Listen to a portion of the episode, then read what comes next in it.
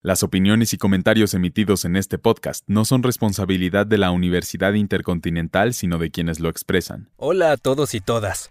Sean bienvenidos a un episodio más del Wiki Podcast. En este espacio hemos hablado mucho sobre géneros cinematográficos, la música y algunos directores, pero nunca hemos tenido la oportunidad de hablar de las películas con las que compartimos tantas cosas. Yo soy Manu y hoy hablaremos de la historia del cine mexicano. Este episodio será dividido en dos partes, ya que la historia del cine de nuestro país es muy amplia y no queremos perdernos de nada. Esta es la primera parte y la segunda la podrás escuchar en los próximos días.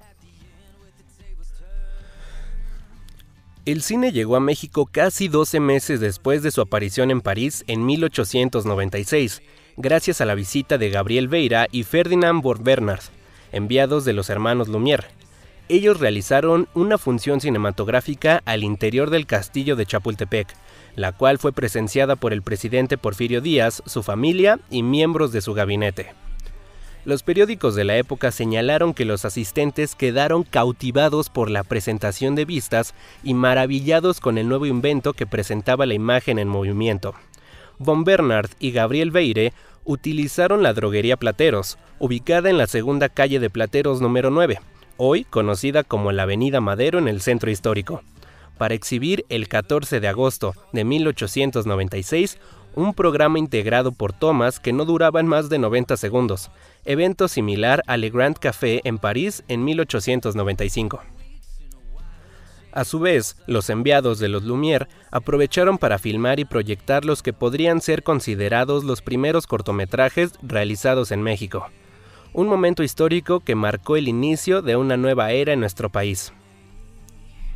México fue el primer país del continente americano que disfrutó del nuevo medio, ya que la entrada del cinematógrafo a los Estados Unidos había sido bloqueada por Thomas Alva Edison, aunque existen rumores que debido a que el presidente Porfirio Díaz, o más bien su gobierno, tenían una muy buena amistad con el gobierno de Francia en ese momento.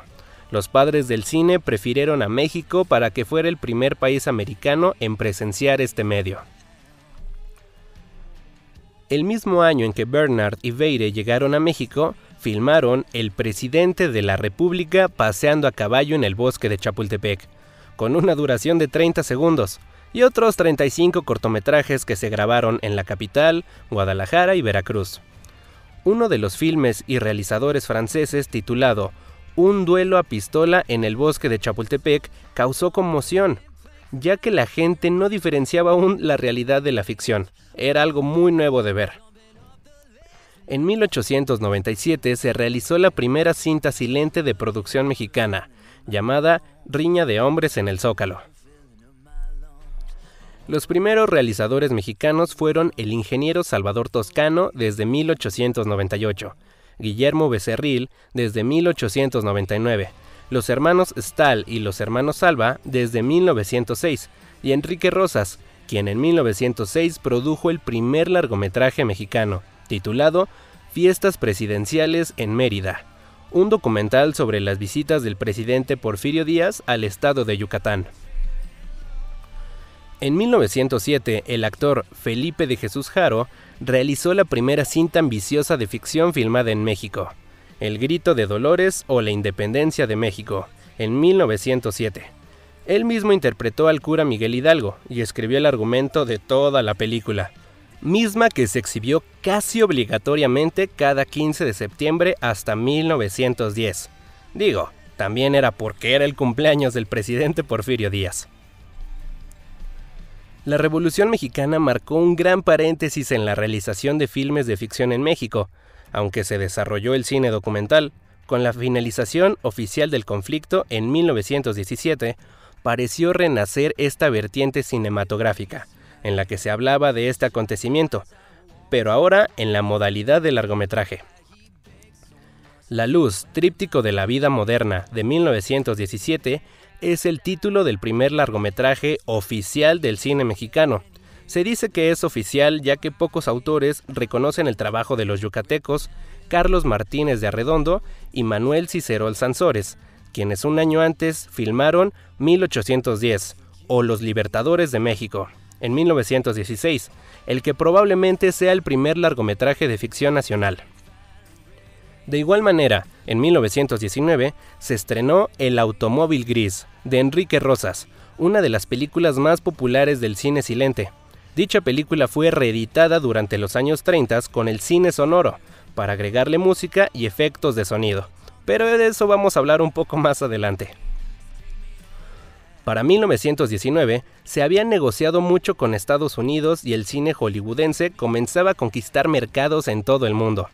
La década de 1920 a 1929 fue testigo de la transformación del mundo. La Primera Guerra Mundial había alterado radicalmente los valores de gran parte de la sociedad y la gente trataba de olvidar el horror vivido en la posguerra. En los años 20 nacieron la radio, el jazz y las faldas cortas, así como el fascismo, el nazismo y la depresión económica norteamericana. En 1927 el cine habló por primera vez. The Jazz Singer, o el cantante de jazz del mismo año de Alan Crosland, se convirtió en la punta de lanza de una novedad cinematográfica, el sonido. A partir de este momento, el cine apostó todo a las palabras y a la música, inaugurando una nueva era en su historia, el cine sonoro. En 1929 se filmaron dos películas, Dios y Ley, dirigido por el actor Guillermo Calles e interpretado por Carmen Guerreros, y Gitanos, cortometraje mexicano-estadounidense interpretado por Emilio Fernández en Hollywood. En México, el director Miguel Contreras Torres filma el largometraje sonoro El Águila y el Nopal, con las actuaciones de Joaquín Pardavé, Carlos López, mejor conocido como Chaflán, y Roberto Soto. Santa, en 1932, protagonizada por Lupita Tobar, fue la primer película mexicana que se incorporó la técnica de sonido directo, grabado en una banda sonora paralela a las imágenes en la misma película. Esta técnica fue creada en 1929 por el ingeniero José de Jesús Rodríguez Ruelas, mejor conocido como Joselito Rodríguez, quien realizó ensayos con sonido óptico entre los años 1927 y 1929, y quien inventó un aparato de grabación para cine muy ligero y muy práctico. Y así es como el cine sonoro llegó a nuestro país. Fue un cambio muy importante, no porque las películas silentes fueran un problema, pero vamos, en su momento ver imágenes en movimiento era impactante, ahora poder ver algo que te cuente una historia, que tenga diálogos y música era impactante. Gracias por escuchar este episodio. Recuerda que esta es la primera parte. No te pierdas en unos días la segunda, en la cual hablaremos de la época del cine de oro, el cine de luchadores y el cine contemporáneo.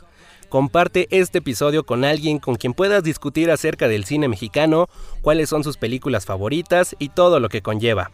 Yo soy Manu y nos escuchamos a la próxima. Les recordamos que esto es un proyecto institucional de la Universidad Intercontinental, por parte de la Licenciatura en Comunicación Digital.